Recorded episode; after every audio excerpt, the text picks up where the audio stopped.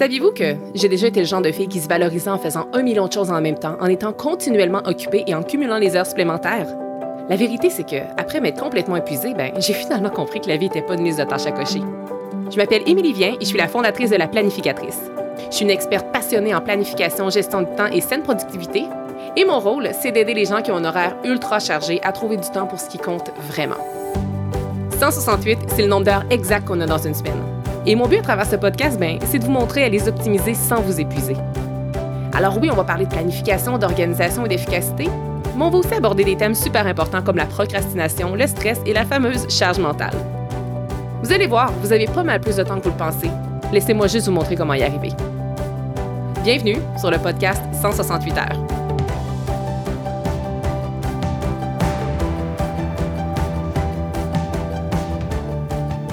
Bienvenue dans ce deuxième épisode du podcast 168 heures. Je suis très heureuse d'être avec vous aujourd'hui.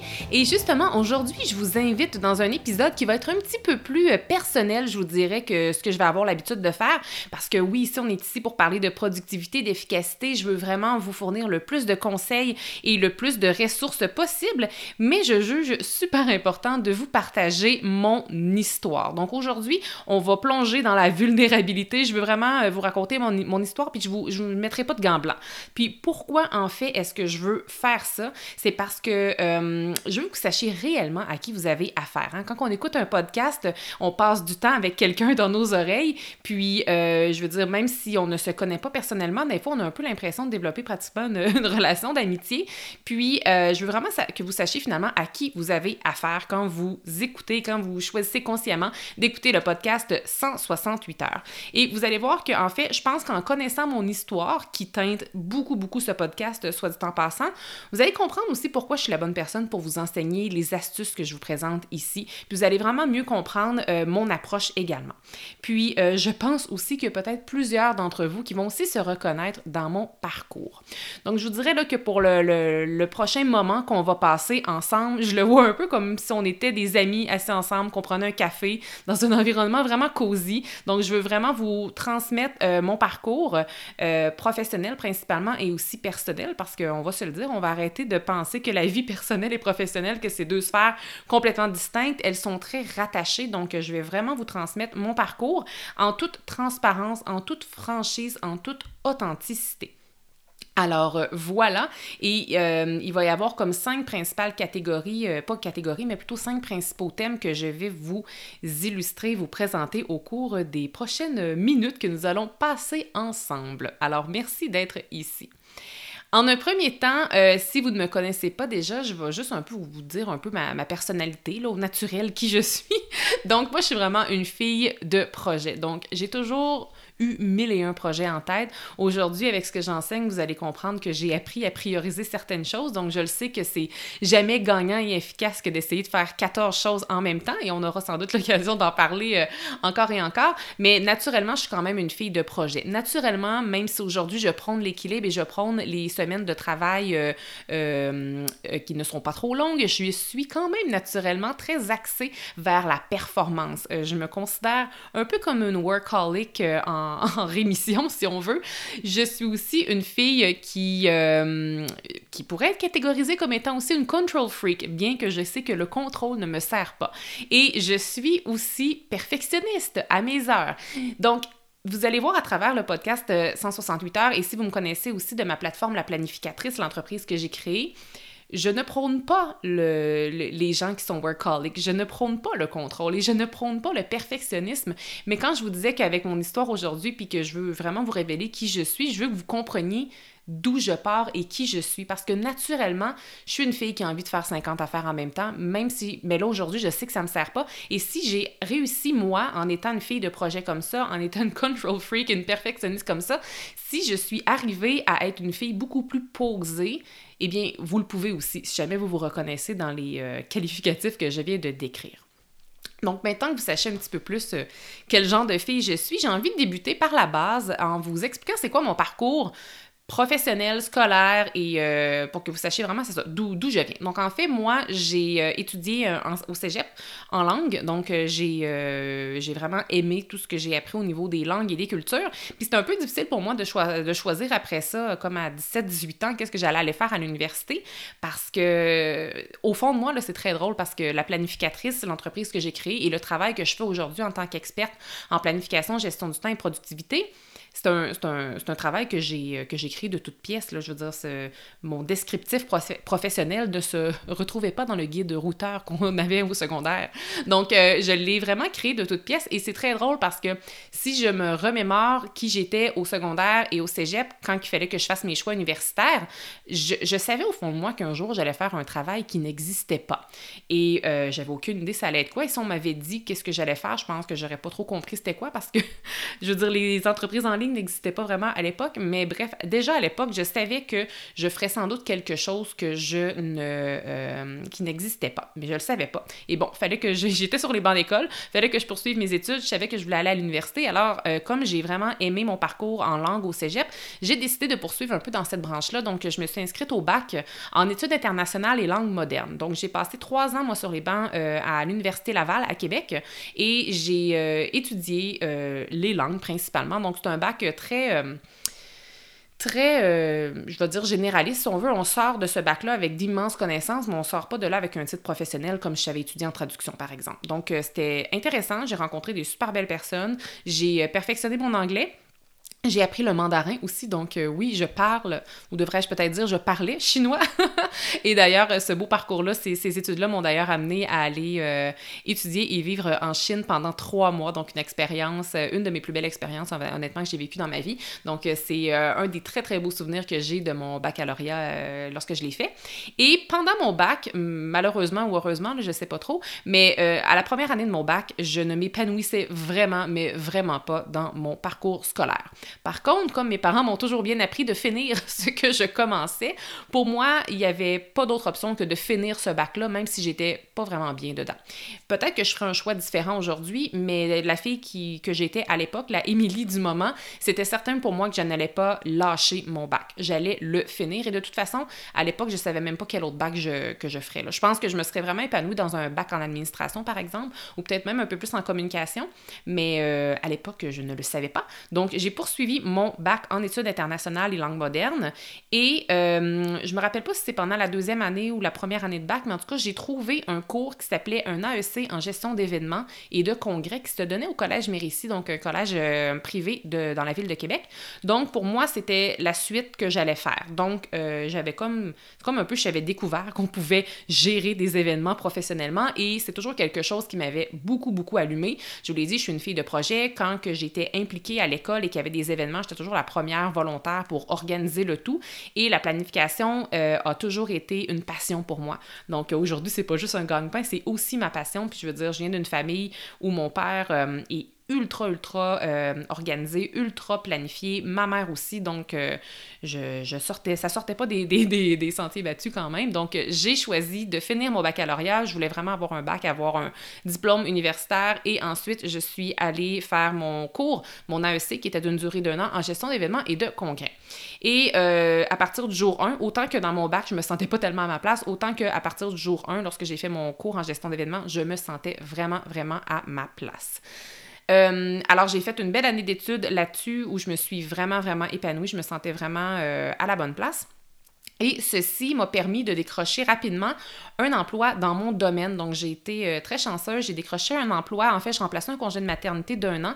Donc, euh, j'ai obtenu le poste de gérante d'événements dans un hôtel très, très, très réputé à Québec, qui est d'ailleurs un des... C'est mon hôtel préféré, puis c'est euh, un des meilleurs hôtels au Canada, un hôtel boutique, qu'ils ont gagné des prix. Alors, j'ai travaillé là pendant un an et honnêtement, j'avais vraiment l'impression de m'amuser lorsque je travaillais, malgré le stress, malgré les très, très longues heures. si vous connaissez un petit peu le milieu hôtelier, euh, je veux dire, 50 heures, c'était pas mal mon, minimum d'heures que je faisais euh, dans une semaine. Et puis, euh, c'est vraiment là que j'ai commencé à travailler. Je me suis. j'ai vraiment, vraiment aimé.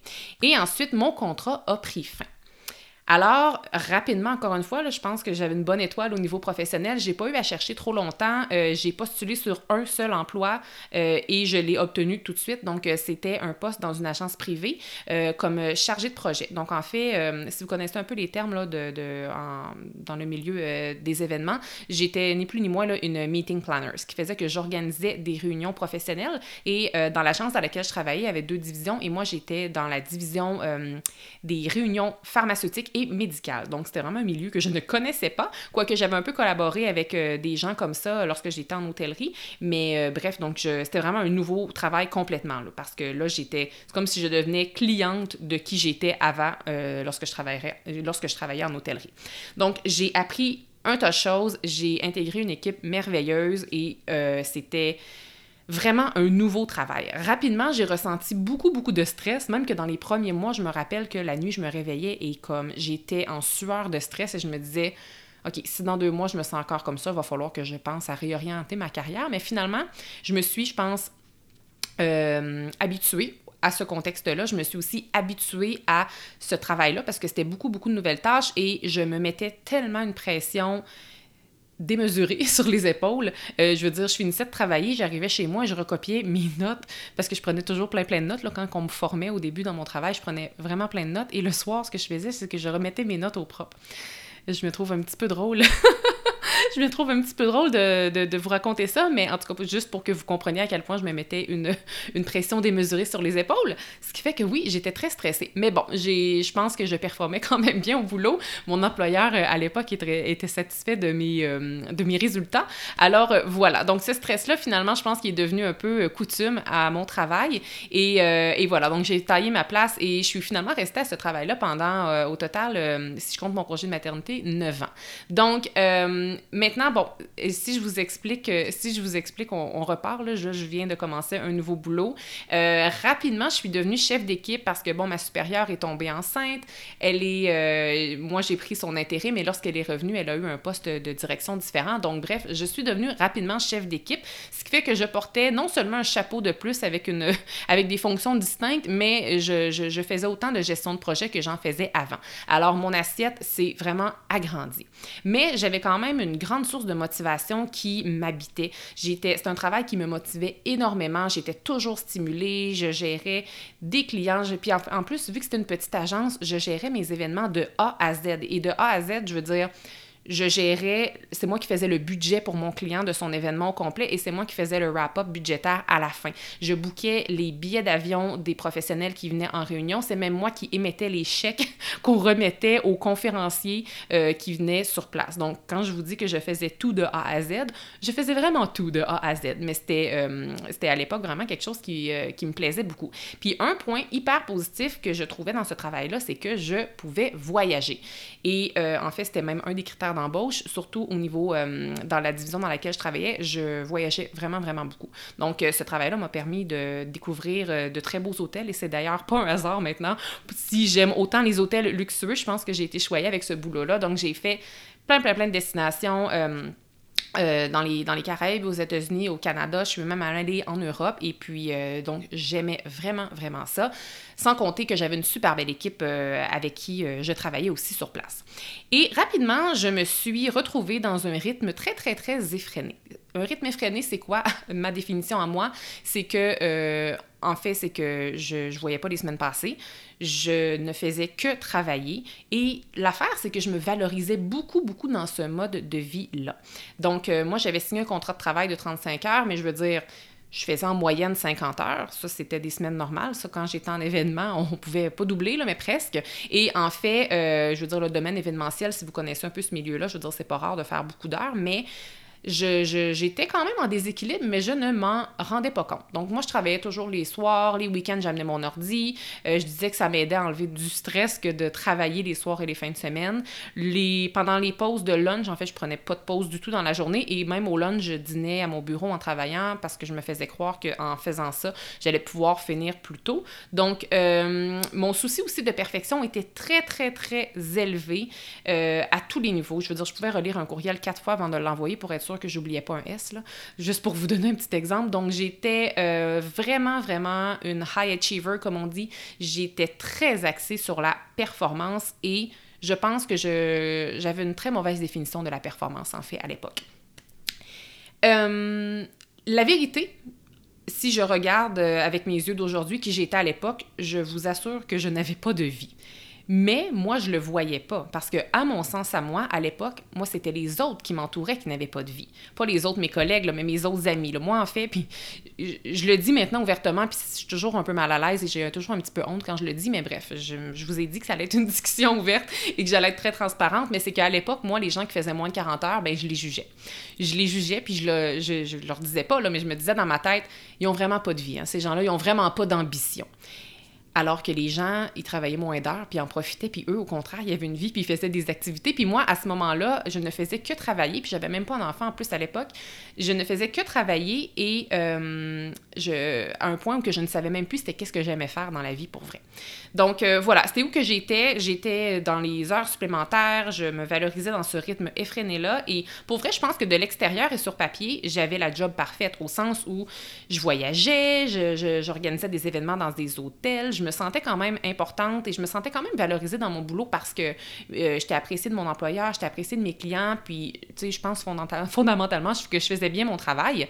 Mais la réalité, quand, je, je repense à ça et à qui j'étais avant, il y avait un grand, grand vide qui m'habitait. Et malgré le fait que je me valorisais dans ce rythme de vie-là, je le sais que quotidiennement, je me disais, c'est-tu juste ça la vie?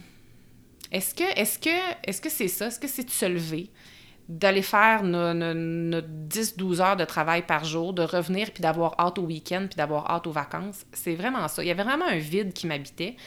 Puis j'avais même hâte à ma retraite. j'avais même pas 30 ans et j'avais hâte à ma retraite. Euh, ça, ça, ça, fait que la vie est longue hein, dans ce temps-là. Donc euh, voilà, c'est un peu le portrait de l'époque. Et, euh, et c'est fou à quel point il faut parfois se sortir d'une situation pour comprendre à quel point on est malheureux. J'étais tellement malheureuse, mais j'aurais jamais été capable de verbaliser ça comme ça à l'époque, mais j'étais profondément malheureuse, malgré le fait que j'avais un conjoint qui est toujours le conjoint que j'ai aujourd'hui, qui m'épaulait. On avait vraiment une super belle complicité. À l'extérieur du boulot, j'avais quand même beaucoup de plaisir, mais j'étais toujours en train d'envier les gens autour de moi. Toujours en train de me dire, ah ben ça va être quand que je vais avoir ci, ça va être quand que je vais avoir ça, hein? quand que je vais faire plus d'argent, quand on va avoir notre maison, là je vais être plus heureuse. En fait, c'est ça, c'est que j'étais constamment dans la quête au bonheur et puis, mais en fait, c'est que c'est ça, j'étais malheureuse. J'étais malheureuse au fond de moi à l'époque. Euh, donc, c'est ça. Les années ont passé sans que je les vois vraiment passer et je me suis tranquillement oubliée. Tu sais, je vous l'ai dit un petit peu plus tôt, je savais même plus à, cette époque-là qu'est-ce que j'aimais vraiment. Donc, toutes mes passions, toutes les choses que j'aimais, non seulement je savais plus c'était quoi, mais je les avais vraiment, vraiment mises de côté.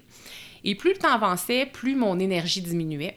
Et euh, en fait, puis je donnais, j'avais plus de projet. Je vous disais que j'étais vraiment une fille de projet. Là, je ne, je gérais mes projets professionnels de peine et de misère et c'était tout. J'avais plus de projet pour moi et je donnais mon temps à tout le monde et mon énergie à tout le monde sauf à moi-même. Donc, quand j'arrivais pour avoir du temps à moi-même, ben la batterie était à plat.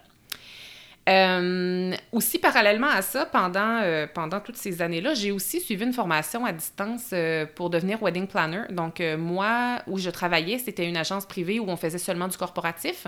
Donc, on faisait aucunement rien de social. Mais moi, les mariages, j'aimais vraiment, vraiment ça. Donc, j'avais suivi une formation avec une école, une école à distance à New York pour avoir ma certification de wedding planner. Donc, à travers toutes ces heures-là que je faisais avec mon boulot, j'ai aussi organisé des mariages pour des amis à mon compte parce que je voulais un peu me faire les dents. Puis mon rêve secret à l'époque, c'était de devenir éventuellement une wedding planner à temps plein. Donc, le but, puis c'est pas ça qui est arrivé, mais ce que je voulais faire, c'était éventuellement avoir des petits contrats payants ici et là. Et lorsque j'aurais assez de contrats, bien, que je pouvais laisser mon, mon travail pour devenir entrepreneur à temps plein et wedding planner à temps plein.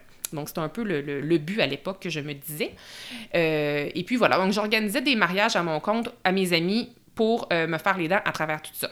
Aussi, parallèlement à ça, euh, on a aussi fait bâtir notre maison. Et puis, si vous avez déjà fait bâtir une maison, même si c'était pratiquement un clé en main, c'est quand même un gros projet.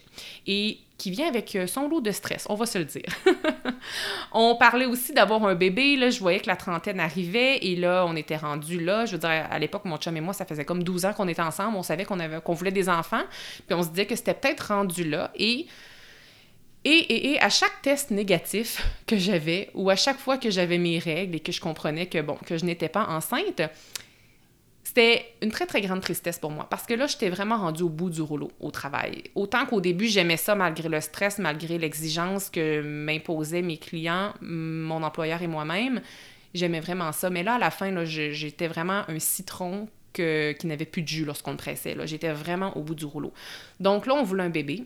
Et à chaque fois que je réalisais que ce mois-ci, que je n'étais pas enceinte, ben c'était une grande déception. Puis là, c'est un peu poche à dire comme ça, mais je pense que j'étais plus déçue de ne pas être enceinte, pas parce que j'allais pas avoir de bébé, mais parce que je savais qu'il fallait encore que je continue de travailler. C'est. Je l'ai jamais verbalisé vraiment comme ça, ouvertement à, tout le monde, mais c'est la réalité en fait. Je pense que je voulais être enceinte parce que oui, on voulait un bébé, mais fondamentalement, je pense que je voulais aussi avoir une date de fin à mon travail.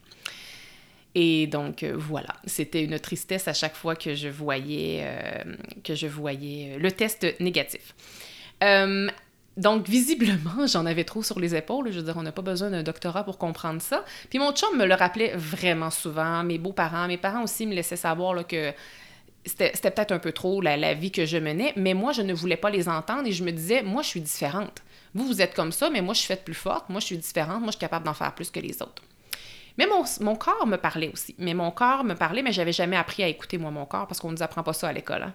Euh, j'allais de moins en moins bien. Comme euh, au boulot, c'était de plus en plus exigeant. Notamment, là, euh, je, perdais, je perdais mes membres d'équipe. Je pense que j'avais une démission à chaque semaine. Je veux dire, j'avais pas 2000 employés. Là, j'en avais, j'avais vraiment une petite équipe, mais pour vrai, tout le monde partait, ce qui faisait que je reprenais toujours les dossiers des gens. J'étais en constante formation de nouveaux employés, toujours en recrutement de nouveaux employés. Je devais gérer les changements auprès des clients, donc j'en mets, c'était vraiment très, euh, très prenant. C'était très lourd sur mes épaules. Puis c'est ça, comme je vous disais, mon corps m'envoyait des signaux que je n'écoutais pas, que je ne voyais pas. Mais par exemple, moi qui a toujours eu une mémoire d'éléphant, je perdais la mémoire très, très souvent. Des fois, je pouvais être devant mon, ordi comme deux minutes à rien faire parce que je savais pas qu'est-ce qu'il fallait que je fasse. Puis comme, vite de même, deux minutes, c'est pas long, mais deux minutes concrètement à regarder un écran et à ne rien faire, c'est long. Hein? C'est parce qu'il y a quelque chose qui se passe, qui, tourne pas rond. là. Euh, j'avais de la difficulté à me concentrer. Mes règles étaient parfois absentes ou très, très, très irrégulières.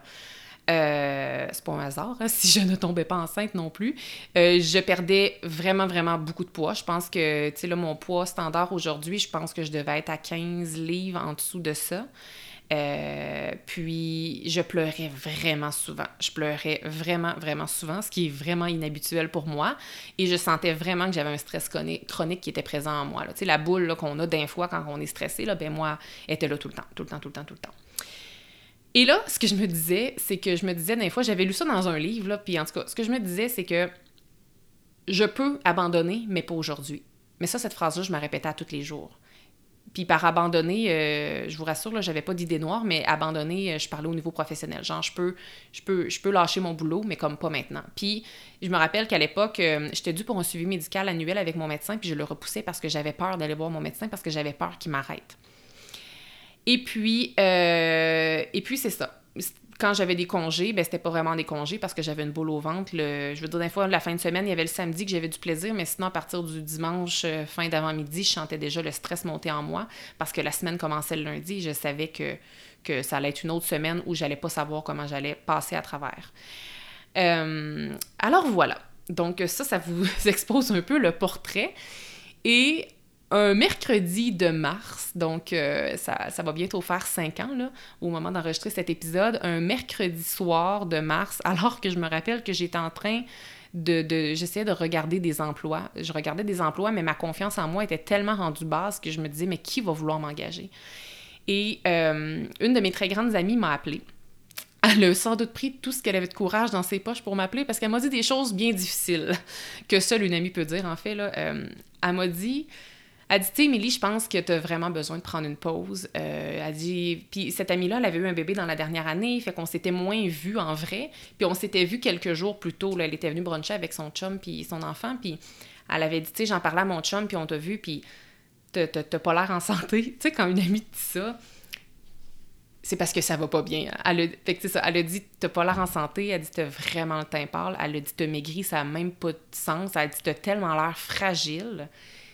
Et là, je me suis vraiment, vraiment mise à pleurer. Puis on dirait que je suis encore émotive quand j'en parle, mais je me suis vraiment mise à pleurer parce que c'est comme ça me disait tout haut ce que je me disais tout bas. Puis elle me disait aussi en d'autres mots ce que mon chum me disait depuis super longtemps. Mais tu sais, il faut, faut, faut entendre le message plusieurs fois ou sinon d'un canal différent avant de vraiment entendre le message. sais. Fait que je me suis vraiment euh, assis là-dessus. Puis là, c'est comme si ça me tombait en pleine face, si je peux dire cette expression-là. C'est là que je comprenais où j'étais rendue. Puis en fait, cette fille-là me ressemble tellement que, vu que ça venait d'elle, ben c'est comme si je l'ai prise plus au sérieux, si on veut. En tout cas, bref, elle me l'a dit à un moment où j'étais prête à l'entendre. Ce qui fait que la suite s'est passée très rapidement. Donc là, on était mercredi soir. Je me rappelle que j'ai vu mon chum, il est arrivé pas longtemps après dans mon bureau. J'ai dit euh, c'est terminé, demain j'appelle mon médecin. Puis en fait, le lendemain, je lui ai même dit, je pleurais, là, j'arrêtais pas de pleurer. Puis j'ai dit à mon chum, je veux que tu appelles mon médecin. J'étais comme pas capable. Et lui de dire, et il a tellement bien fait, il a dit non, toi, tu appelles ton médecin. Donc, j'ai. Là, on était le mercredi quand j'ai eu l'appel de mon ami. Le jeudi, j'ai euh, appelé mon médecin et j'ai aussi calé malade au travail.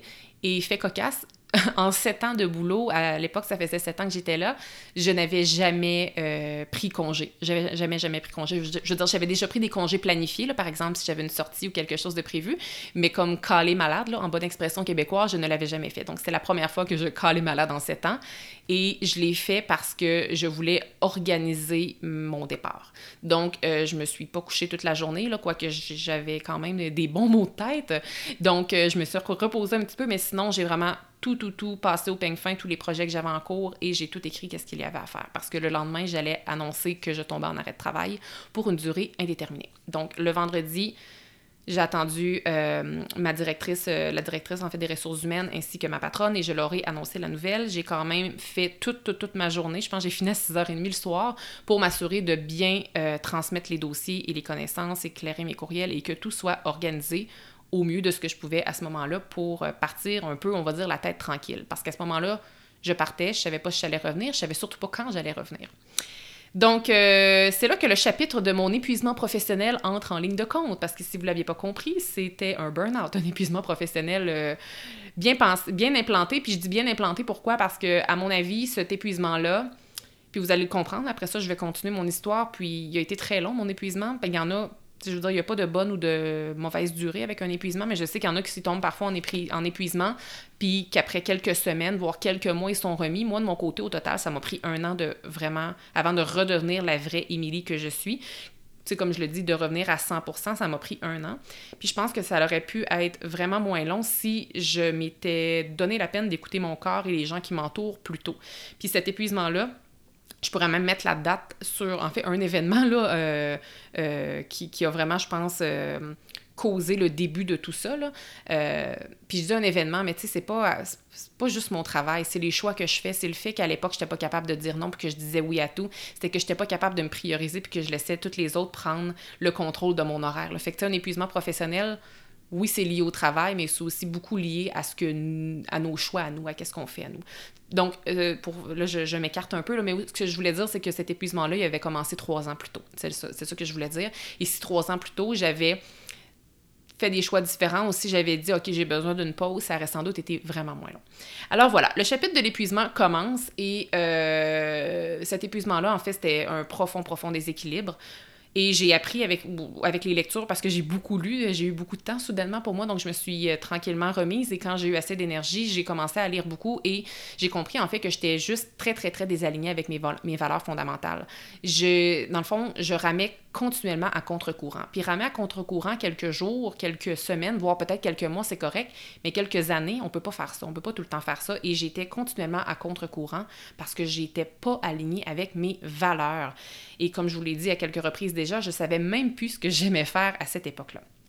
Alors voilà, euh, je vivais ma réalité là, de l'époque, c'est que c'était quand même très difficile au début de mon épuisement parce que ce qui est difficile, c'est que je voyais pas que j'étais brisée sais, un épuisement professionnel, ça se passe dans notre tête, hein, entre nos deux oreilles. Tu je veux dire, physiquement, malgré le fait que j'étais peut-être un peu trop mince et un peu trop pâle et que j'avais des cernes sous les yeux, je veux dire, j'avais pas l'air tellement malade. Je veux dire, je, prends souvent l'exemple, si j'avais eu un bras coupé parce que j'avais eu un accident, tout le monde aurait vu autour de moi que j'étais mal en point et tout le monde aurait vu que j'étais, on va dire, malade.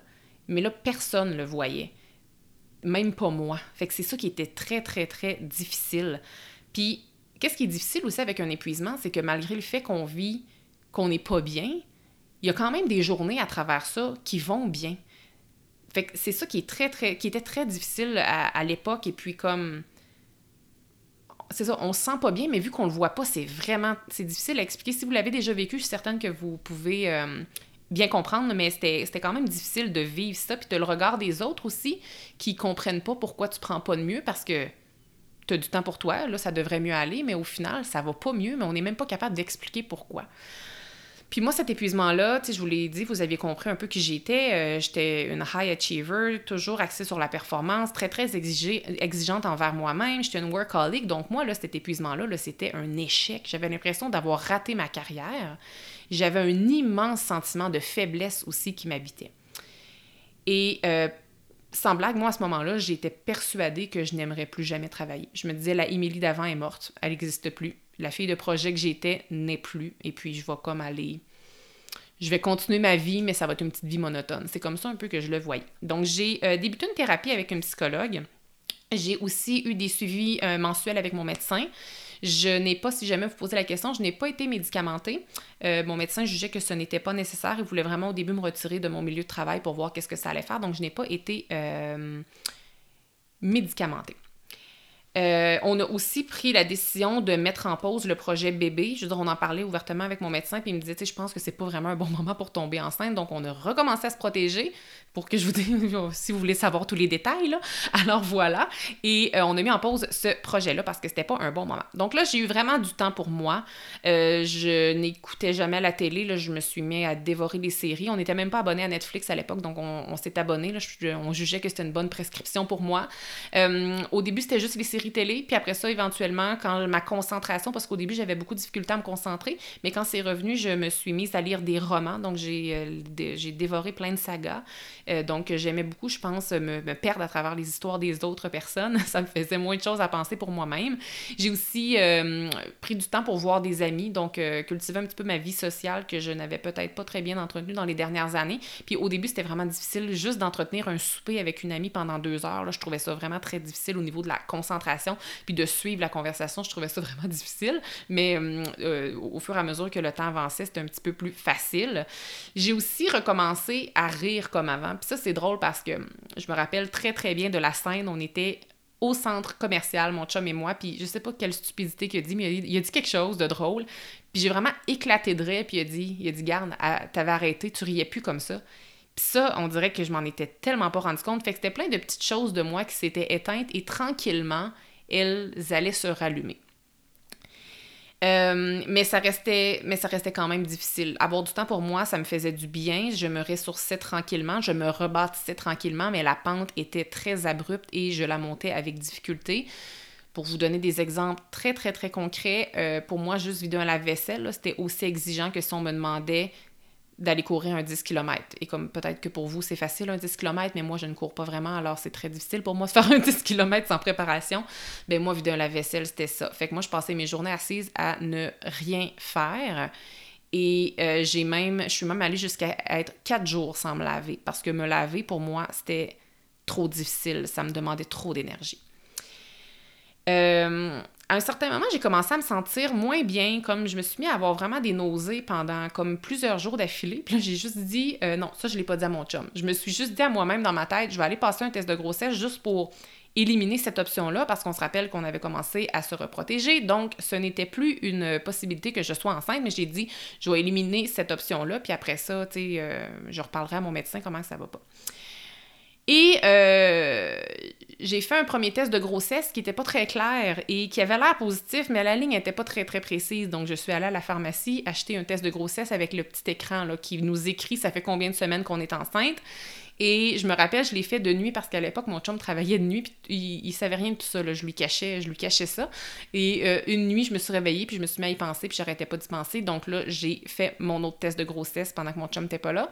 Et, surprise, surprise, j'étais enceinte.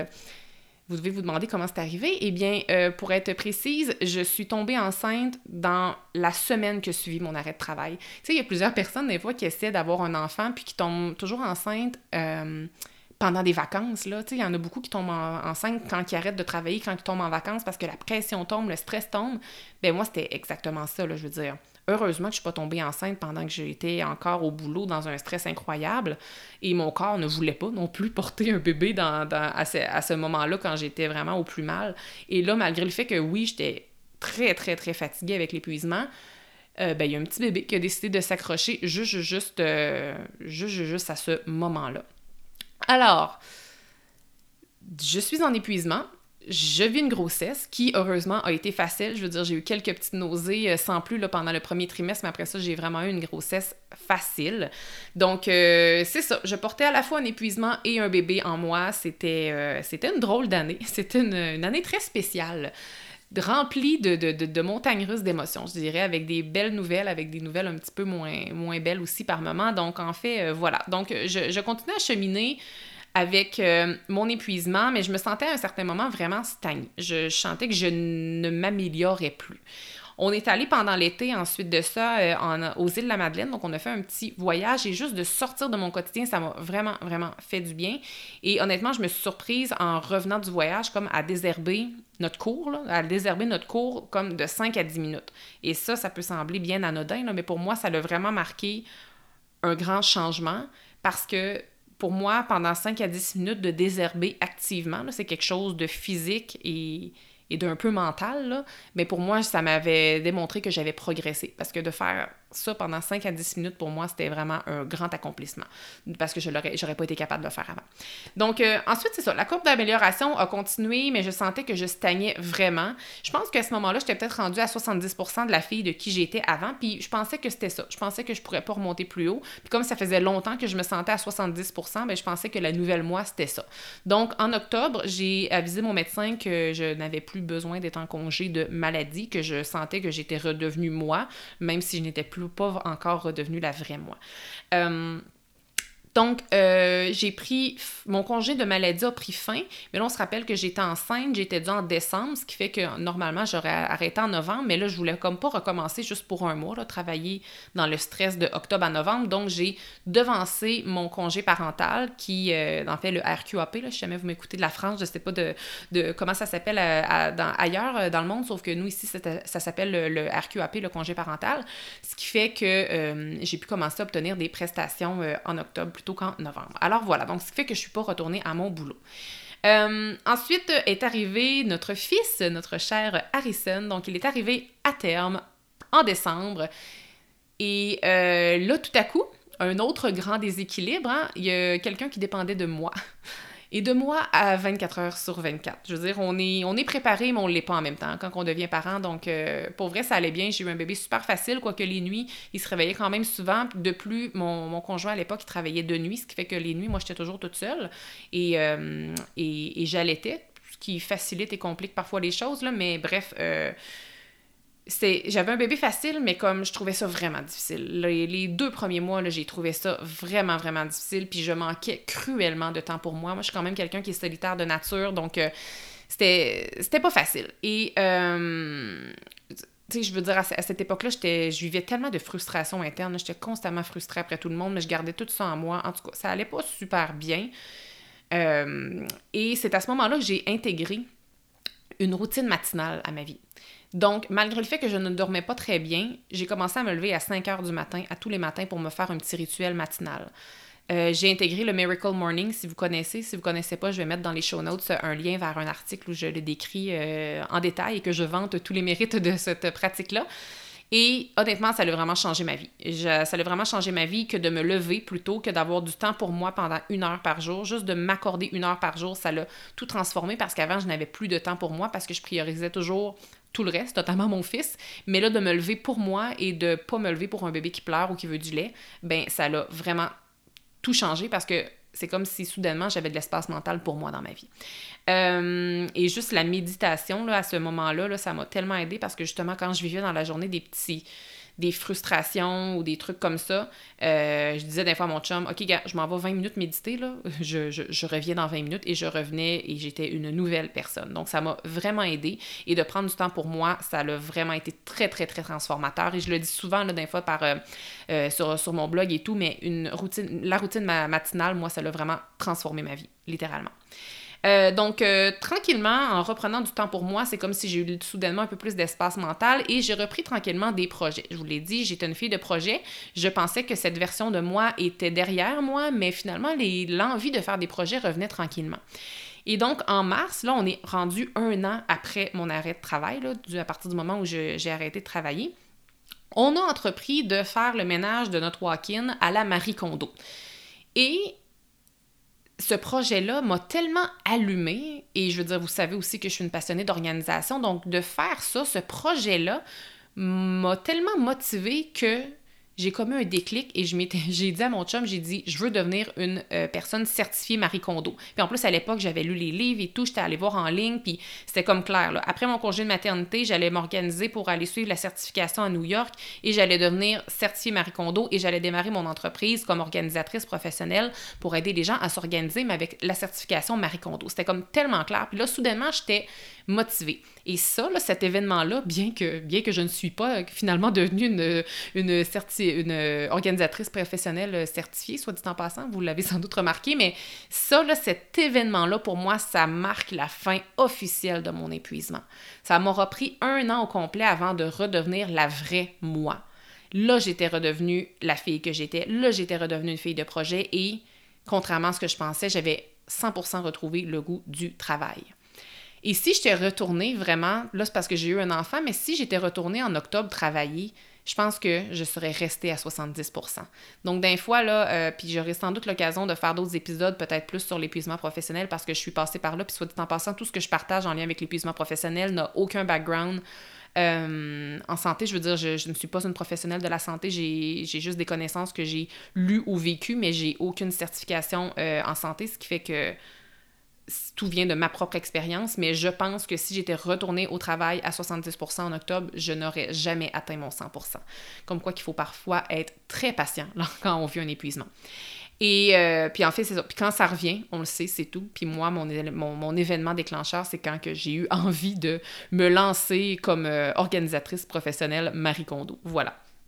Donc euh, voilà, puis en fait, si vous voulez avoir plus d'informations aussi sur l'épuisement, je vous dis que éventuellement, j'aurai peut-être l'occasion, si je fais un autre épisode un peu plus personnel, euh, je pourrais vous en parler davantage. Et euh, mais je vais mettre aussi dans les show notes, j'ai deux super super beaux billets de blog que j'ai écrits sur l'épuisement professionnel. Un où je parle un peu des signes que j'ai eus et qu'on peut parfois avoir lorsqu'on veut un épuisement. Et l'autre, c'est en fait, j'ai présenté l'épuisement professionnel sous quatre saisons. Donc je vous explique un peu comment moi j'ai vécu mes quatre saisons. Alors je vais mettre dans les show notes les liens si jamais vous avez envie d'en lire davantage ou si vous êtes des fois dans une saison comme celle-ci parce que je me souviens à l'époque, moi, quand j'ai vécu mon épuisement, j'aurais vraiment voulu trouver des épisodes de podcast ou des billets de blog sur le sujet parce que ça n'existait pas vraiment, parce que c'était un peu un sujet tabou. Heureusement, c'est de moins en moins tabou, puis moi, je veux vraiment parler de l'épuisement ouvertement parce que ça fait partie de notre réalité, malheureusement. Et euh, je dis malheureusement, mais en fait, et, heureusement, parce que moi, sans, sans cet épuisement-là, le podcast 168 heures n'existerait pas parce que la planificatrice qui est mon entreprise n'existerait pas. Alors voilà, fin de la parenthèse. Mais bref, euh, mais bref, euh, voilà. Donc la, fille de projet était revenue, j'étais redevenue la Émilie d'avant, j'avais retrouvé mon 100%. Ce qui fait que c'est ça, les projets me revenaient soudainement en tête et là j'ai comme eu envie de faire un blog. J'ai eu envie de créer un blog, mais le perfectionnisme en moi est encore tellement présent que j'arrivais jamais à me brancher sur le thème parfait ou sur le, la plateforme parfaite à utiliser, ce qui fait que pendant plusieurs, plusieurs mois, j'ai continué de me dire que je voulais faire un blog sans prendre action. J'ai aussi, dans cette année-là, organisé le mariage d'une amie. On a fait un voyage en Arizona. J'avais aussi, euh, ça, je pense que c'était l'année d'avant. Ouais, l'année d'avant, j'avais intégré une compagnie de marketing social que je faisais à l'époque. Donc, j'étais un petit peu impliquée ici et là avec ça. Donc, euh, c'était un peu les projets qui m'entouraient à ce moment-là. Pendant l'été, donc euh, j'étais toujours en congé de maternité, mais ça prenait bientôt fin, j'ai pris la décision de officiellement donner ma démission au travail où j'étais. Donc on se rappelle que ça faisait un bon bout que j'y pas euh, que j'avais pas travaillé parce que j'avais eu mon arrêt de travail en raison de l'épuisement, puis ensuite j'avais le congé de maternité qui avait embarqué. Alors j'ai donné ma démission. J'ai pris la décision que je ne retournerais pas à mon ancien travail et j'ai choisi de voir cet événement-là comme un point, un point tournant au sens où j'avais toujours su, moi, que je voulais démarrer une entreprise. Au fond, moi, j'ai toujours su que j'allais être entrepreneur, que j'allais créer quelque chose, mais je savais juste pas quoi. Donc, j'ai dit, c'est le moment, on se lance, je quitte mon emploi et je me lance en affaires, mais à ce moment-là, j'avais aucune idée en quoi et qu'est-ce que j'allais faire. La seule chose que je savais, c'est que je ne voulais plus échanger du temps contre de l'argent et que je voulais être à mon compte. Donc, qu'est-ce que j'ai fait? Puis j'ai aussi autre chose que je voulais, c'est que je voulais un mode de vie plus équilibré, puis je voulais aussi continuer à exercer et vivre de mes passions idéalement parce que, parce que j'étais vraiment une nouvelle personne et je voulais vraiment faire ça. Donc ici a commencé un processus de réorientation. Donc qu'est-ce que j'ai fait, c'est que j'ai travaillé avec une euh, conseillère en orientation qui est aussi coach professionnel que avec qui j'avais déjà collaboré par le passé dans mon ancien travail. Donc j'ai entrepris une démarche avec elle et euh, on a un peu mis le doigt sur ce vers quoi je devrais aller. Donc, l'idée, c'était que je lance un projet en ligne de mariage. Donc, moi, je, voulais, je ne voulais plus devenir une wedding planner à cette époque-là. Les mariages m'intéressaient encore beaucoup, mais je voulais plus... Euh, je vous l'ai dit, là, je voulais pas échanger du temps contre de l'argent et organiser des mariages, c'est échanger beaucoup de temps pour de l'argent et je ne voulais plus faire ça. Ce qui fait que j'avais un peu un projet de créer euh, une plateforme en ligne pour aider les mariés à organiser eux-mêmes leur mariage. Donc, c'était mon plan. Et en fait, euh, j'étais aussi sur la fin de mon RQAP, donc euh, des prestations gouvernementales pour mon congé parental. Donc, j'étais sur la fin de ça, j'étais en train de mettre en place mon projet mariage, ce qui fait que qu'est-ce que j'ai, j'ai même que mon plan d'affaires était rédigé à 80% Et en fait, j'ai soumis mon, euh, mon projet à un, un, organisme dans le but de peut-être obtenir des euh, subventions, pas, non pas des subventions, mais des prestations gouvernementales pour m'aider à démarrer mon projet d'entreprise. Parce que là, je voyais que mon RQAP euh, et que, que, mon RQAP de congé parental s'achevait. Je n'avais pas d'autre emploi, je voulais me démarrer en affaires, mais à un moment donné, on avait des petites économies, mais on n'avait pas, euh, pas des masses. Là. Donc, euh, tout ça, c'est comme un peu fait dans le, même moment. au final, mon projet de mariage a été refusé. On était vraiment rendu sur nos dernières économies. Et euh, est arrivé un mois où on a eu juste beaucoup trop de factures qui sont arrivées et euh, un gros compte de carte de crédit, ce qui fait que là, les, chiffres en bas de la colonne étaient rendus dans le négatif. Là, on avait besoin d'un salaire supplémentaire. On avait vraiment vidé notre petit cochon, si je peux le dire ainsi. Donc, euh, il a fallu que je me trouve un boulot. Donc ça, j'ai trouvé ça vraiment difficile, quoique c'était sûr que ça allait arriver. Là. Je veux dire, je la voyais, la destination, c'est juste que je me mettais la tête dans le sable.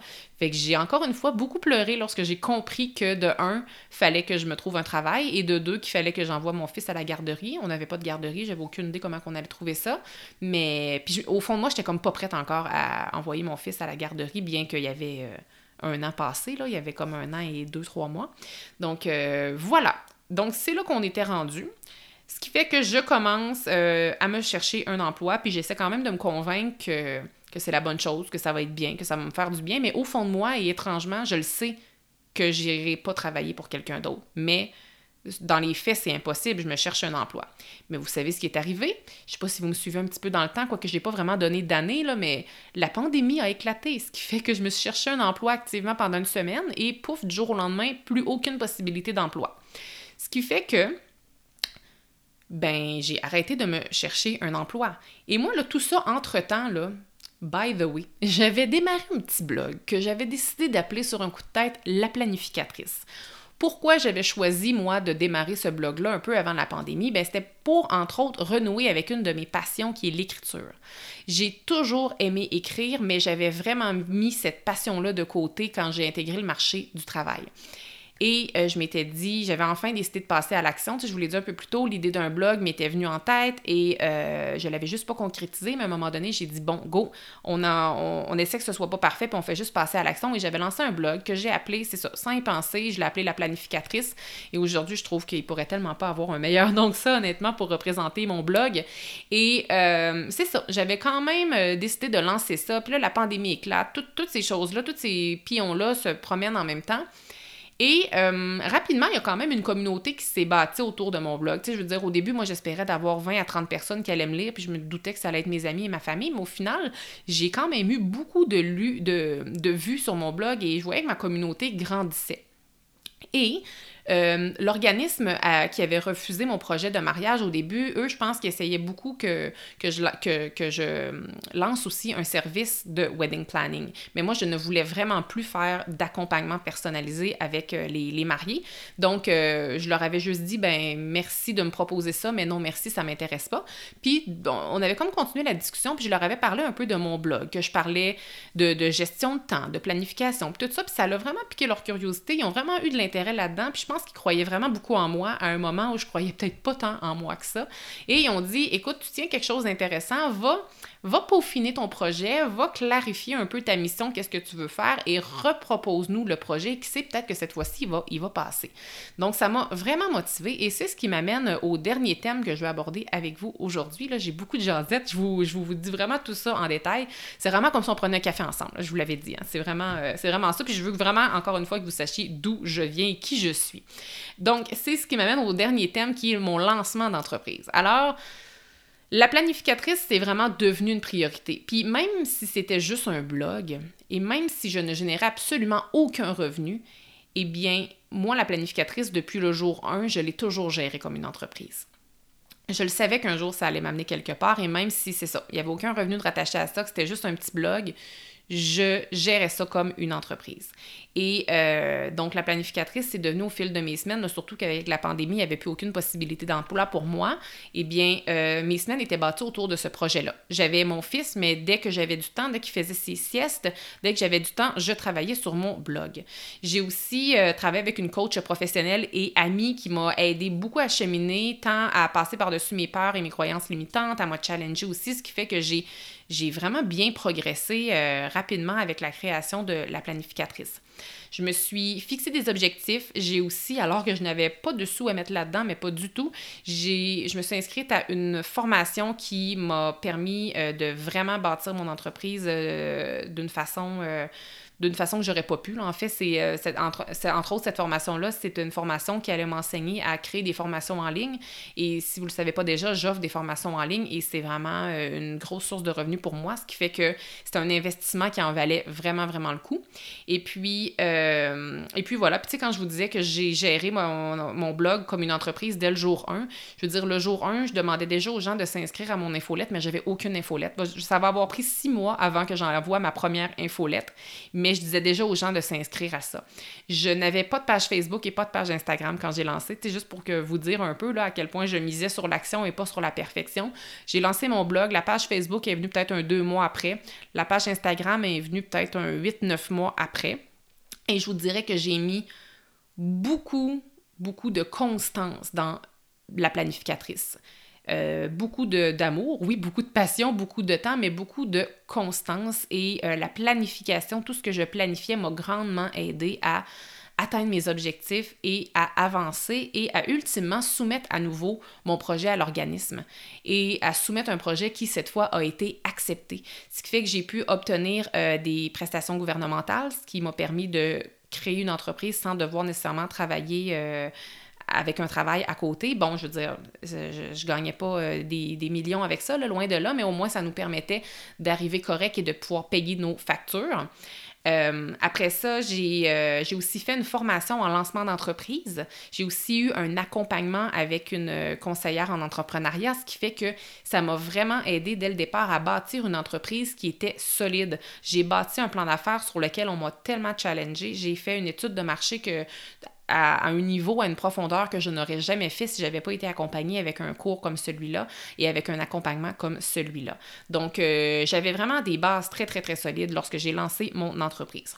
Ce qui fait qu'un an, pratiquement jour pour jour après la création de mon blog, je générais mes premiers revenus. Donc, j'ai eu mon service d'accompagnement qui a commencé. J'ai fait une version bêta, suivie ensuite de la version officielle.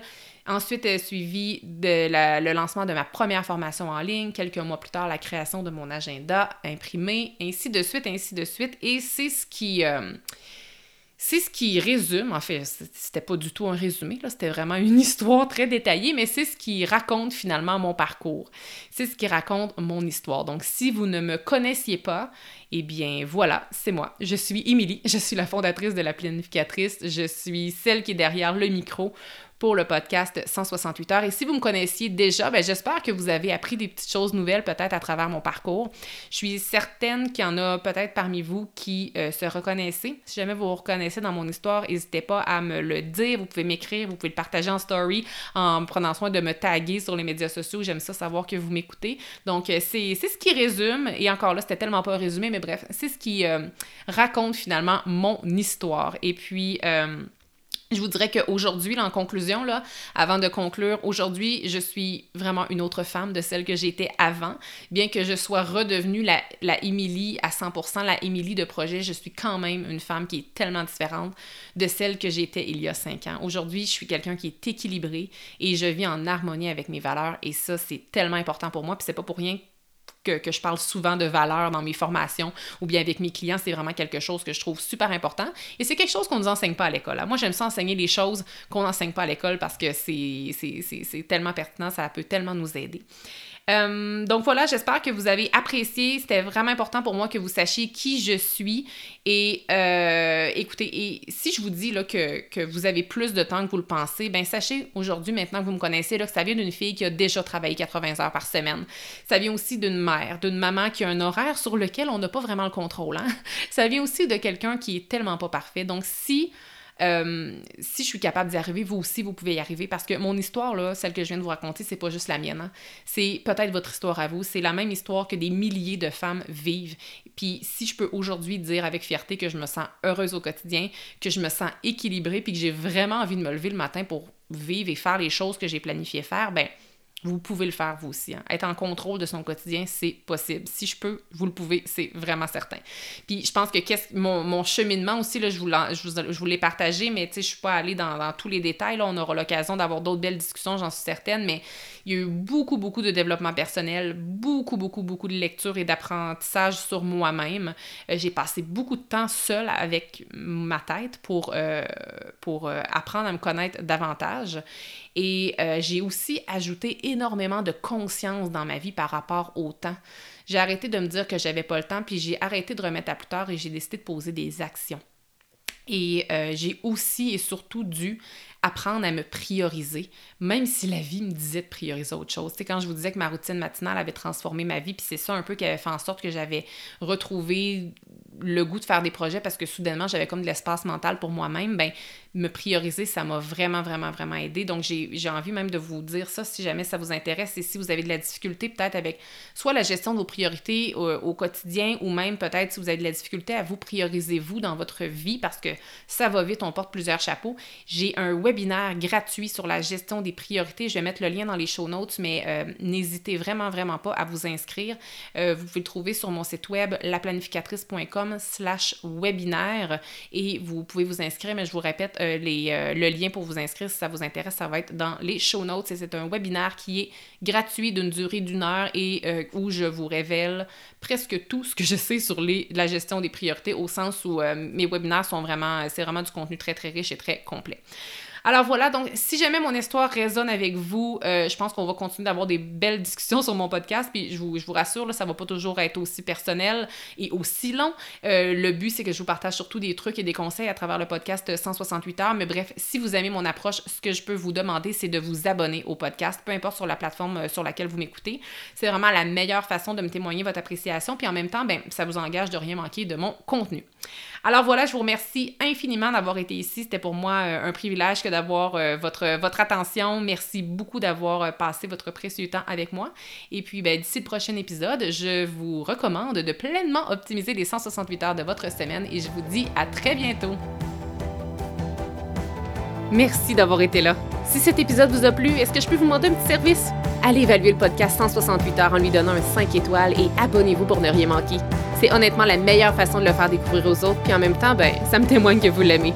J'ai déjà qu'on se retrouve et d'ici là, assurez-vous de profiter pleinement des 168 heures de votre semaine. À bientôt!